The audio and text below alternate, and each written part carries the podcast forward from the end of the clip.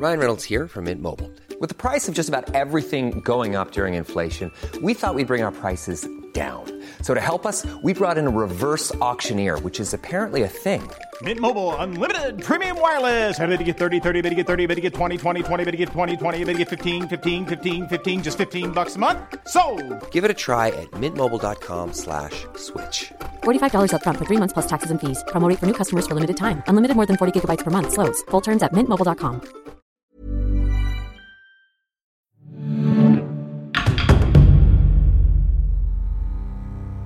Era uma noite quente de verão em Alexandria, quando Júlio César convocou os governantes conjuntos do Egito, Ptolomeu XIII e sua irmã Cleópatra, para o seu palácio.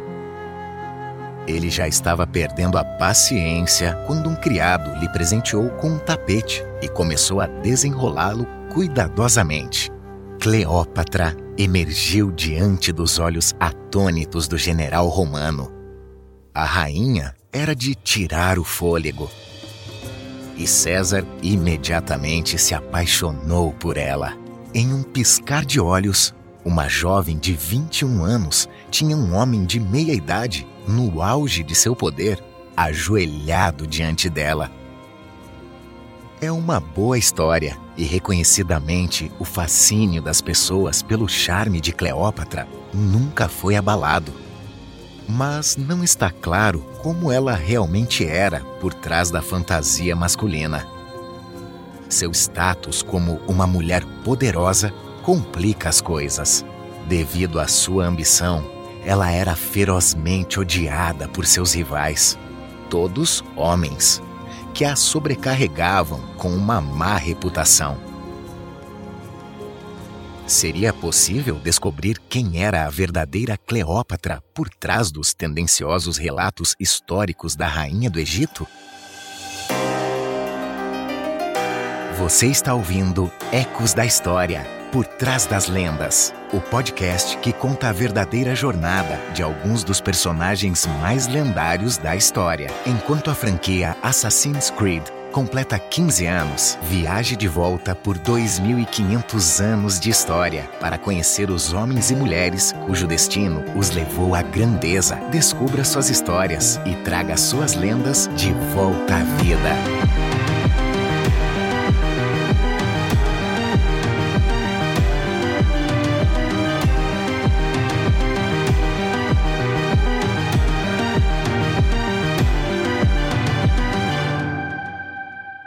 Episódio 2 Cleópatra Foi graças a essa audiência com César, em julho de 48 a.C., que Cleópatra garantiu seu lugar nos livros de história do Império Romano. Na lendária cena do tapete, relatada por escritores da época, essa jovem, com charme irresistível, domou o homem mais poderoso do mundo, com apenas um olhar. Mas reduzir a rainha ao seu poder de sedução seria um erro. Cleópatra foi, acima de tudo, uma grande política. Ela restaurou seu reino à grandeza através da ambição e manobras políticas hábeis. Mas, para entender o que impulsionou a rainha durante sua audiência com César, precisamos retornar à sua infância. Apesar de sua família ter governado o Egito por séculos, a jovem Cleópatra era uma princesa grega, como o resto de sua linhagem. Quando criança, ela adorava explorar as prateleiras da biblioteca de Alexandria, mergulhando em seus 40 mil rolos de papiro. É possível, inclusive, que ela tenha lido as memórias de seu famoso ancestral, Ptolomeu I, que foi um dos melhores generais de Alexandre, o Grande. Após a morte do conquistador, Ptolomeu recebeu o reino do Egito e ampliou seu domínio, conquistando outras áreas, incluindo Síria, Chipre e regiões da Anatólia. Mas os dias de glória logo acabaram. Cleópatra descobriu isso com apenas 11 anos de idade. Em 58 a.C., seu pai, Ptolomeu XII, teve que fugir do país e a levar com ele. Seu reinado não foi fácil. enfrentando desafios de dentro de seu reino, que havia sido reduzido apenas ao Egito e Chipre. Ele comprou a grande custo o apoio da maior potência da época, Roma. Mas, para fazer isso, ele teve que aumentar os impostos e ceder Chipre. Isso o tornou extremamente impopular e Ptolomeu XII foi deposto por seu povo em favor de sua própria filha, a irmã mais velha de Cleópatra, Berenice IV. Enquanto fugiam para Roma, Cleópatra testemunhou a humilhação de seu pai. Vigiado por sua filha, Ptolomeu implorou por apoio para montar um retorno ao poder, mas seus esforços foram em vão. Finalmente, o governador romano da Síria concordou em ajudá-lo. Em troca de uma soma astronômica de dinheiro, ele enviou seus soldados para derrubar Berenice. Em 55 a.C., Ptolomeu XII retornou ao seu trono, mas Roma agora tinha controle sobre o Egito. Este foi o país que o rei deixou aos seus filhos após sua morte, no ano 51 e ele confiou aos romanos a realização de seu último desejo. Cleópatra, então com 18 anos, deveria governar junto com seu irmão mais novo, Ptolomeu XIII, que tinha apenas 10 anos na época. A jovem rainha tornou-se, portanto, a herdeira de uma dinastia grega com um passado de prestígio, mas que estava em declínio acentuado. No entanto, ela havia tomado nota de uma realidade política fundamental. Ela teria que lidar com Roma para devolver seu reino à antiga glória.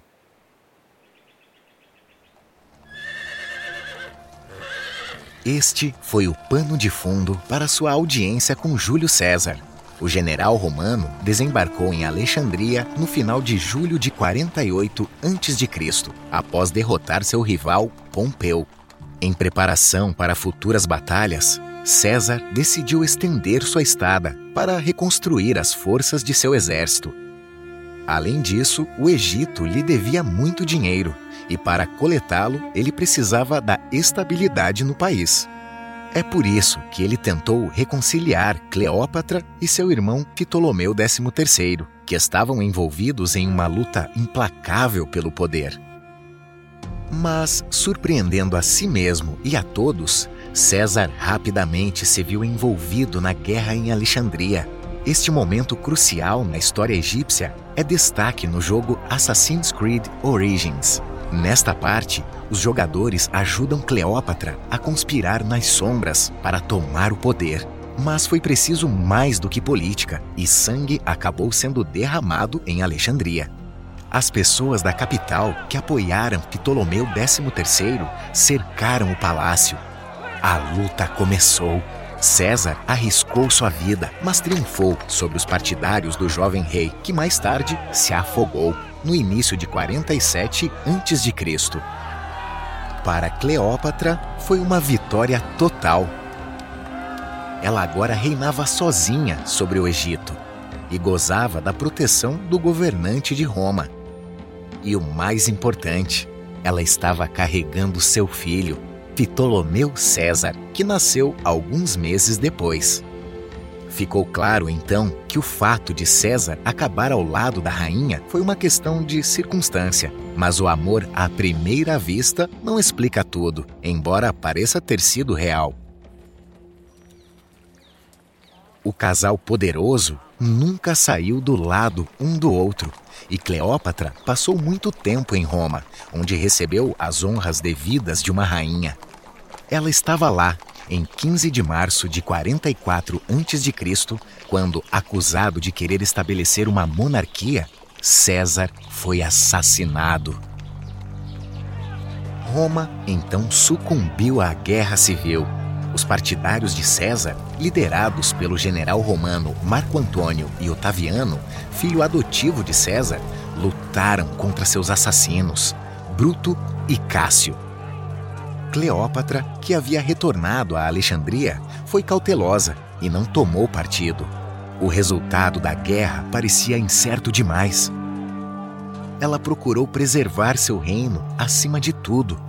Mais uma prova de que seu relacionamento com César era tão político quanto romântico.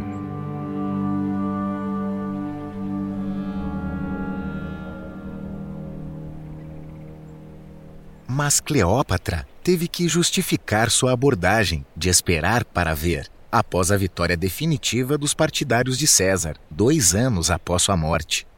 Foi assim que ela se viu convocada por Marco Antônio. Muito tem sido escrito sobre esta reunião e seu longo relacionamento. De acordo com relatos históricos tendenciosos, Cleópatra usou seu poder oculto de sedução para encantar Antônio ela teria usado poções e feitiçaria para fazê-lo se apaixonar por ela, assim como com César. Na realidade, a rainha conseguiu seduzir o general usando sua perspicácia política. Informada do gosto de Marco Antônio pelo luxo das monarquias orientais, a rainha apareceu diante dele com todo o esplendor da realeza egípcia, sendo comparada à deusa Ísis ela propôs que eles formassem um casal real e divino, no qual Marco Antônio, que governava as províncias orientais do Império Romano, poderia encontrar uma fonte de autoridade política. O novo casal político foi glorificado e difamado na mesma medida. Os escritores da época foram unânimes. A rainha enfeitiçou Antônio por 11 anos afastando-o dos interesses romanos. Ela era a causa de todos os males. Na realidade, esse retrato sombrio foi nada mais do que o resultado da propaganda de Otaviano e seus apoiadores. Otaviano deixou de ser aliado de Marco Antônio para se aliar ao seu rival e condenou seu relacionamento próximo com a rainha denunciar essa mulher egípcia, essa estrangeira, como uma má influência foi a melhor maneira de tirar o crédito de seu rival. Quando Antônio passou o inverno seguinte com Cleópatra em Alexandria, relatos históricos tendenciosos contam sobre sua vida de excesso, bebida e devassidão. A lenda sobre a pérola, contada por Plínio o Velho, é um exemplo para provar a seu amante que ela poderia gastar 10 mil sestércios em uma única refeição, Cleópatra removeu uma pérola de um de seus brincos e a dissolveu em uma taça de vinagre, antes de beber a mistura de uma só vez. Quando Marco Antônio finalmente deixou o Egito em 40 a.C., os amantes foram separados por três anos. Durante esse tempo, a relação entre Marco Antônio e Otaviano se deteriorou. Era apenas uma questão de tempo até que a guerra eclodisse entre os dois sucessores de César. Cleópatra juntou-se a Marco Antônio em Antioquia, Síria, em 37 a.C. Neste momento de extrema tensão, Lá, ela realizou um movimento político extraordinário. A rainha se apresentou em uma posição dominante. Ela era a cabeça de um reino rico e poderoso que poderia desempenhar um papel decisivo na guerra que estava por vir. Antônio se reuniu com a mulher que amava, mas o mais importante, encontrou um aliado vital romance e interesses políticos foram novamente entrelaçados. Em troca de sua ajuda na guerra contra Otaviano, Antônio deu à rainha territórios importantes, incluindo Chipre e regiões da Creta e Síria. Cleópatra finalmente alcançou seu objetivo principal: reconstruir um vasto reino mediterrâneo. Ela conseguiu, enquanto seus antecessores falharam. Para selar a aliança, Marco Antônio se casou com ela e reconheceu seus dois filhos, nascidos três anos antes. Esta nova união romântica e política marcou o auge do reinado de Cleópatra.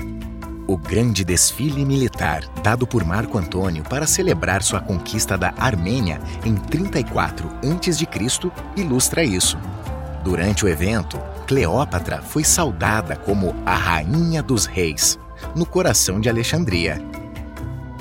Mas em Roma, isso foi um escândalo. Um triunfo organizado fora da capital do império era semelhante à blasfêmia.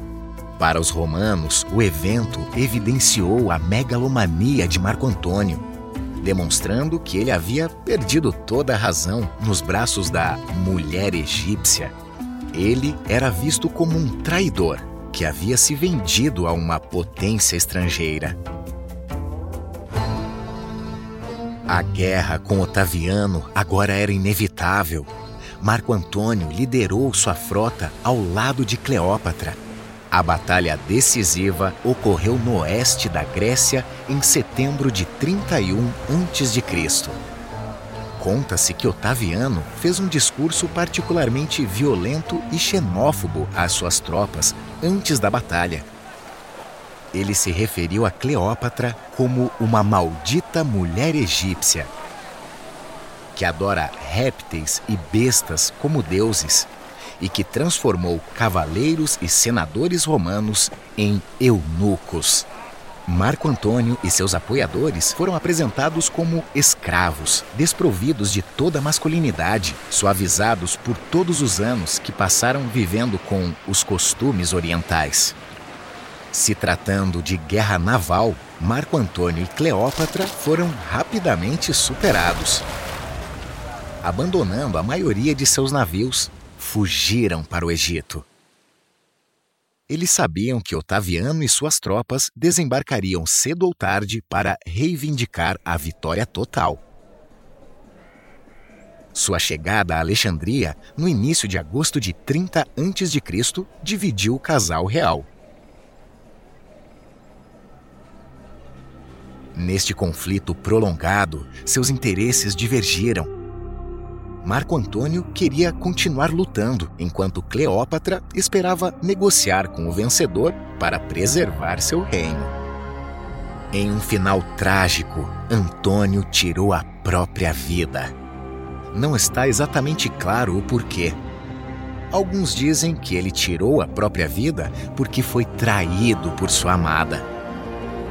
Outros atribuem isso a um falso boato da morte de Cleópatra, que Marco Antônio foi incapaz de suportar. A história da rainha do Egito terminou dez dias depois da de seu amante. Cleópatra tentou todas as formas de manobra política durante seu último confronto com Otaviano, em Alexandria. Chantagem, promessa de tesouro, sedução. Mas o novo líder de Roma permaneceu impassível. Com pressa de se livrar dela, ele a ameaçou. Se ela permanecesse viva, ele a faria sua prisioneira e desfilaria com ela nas ruas de Roma durante o triunfo que ele realizaria para celebrar sua vitória. Em 12 de agosto de 30 a.C., Cleópatra decidiu tirar a própria vida. Ela não queria viver para ver o reino de seus ancestrais destruído sabemos que ela usou veneno para se matar. Mas aqui, novamente, a história se confunde com o mito. Relatos históricos tendenciosos afirmam que Cleópatra testou dezenas de venenos diferentes em seus escravos primeiro. Mas a versão mais comum do conto, que prevalece até hoje, é ainda mais trágica. Cleópatra a amante de seu destino, do início ao fim, orquestrou sua própria morte. Enquanto estava sob custódia de Otaviano, a rainha pediu para que uma cesta de frutas contendo uma cobra fosse trazida para ela. Mergulhando a mão nela, ela morreu como resultado da picada venenosa da cobra.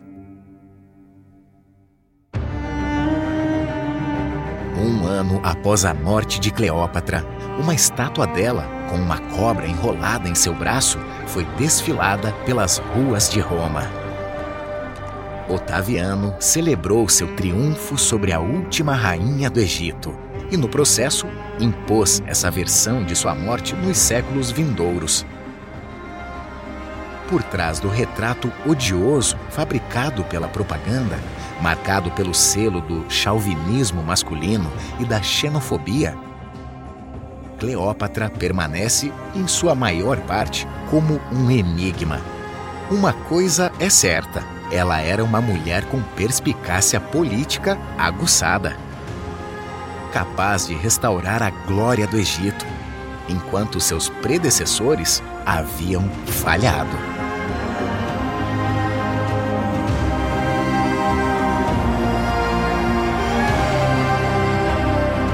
Obrigado por ouvir Ecos da História por Trás das Lendas, um podcast da Ubisoft, produzido pela Paradiso Media.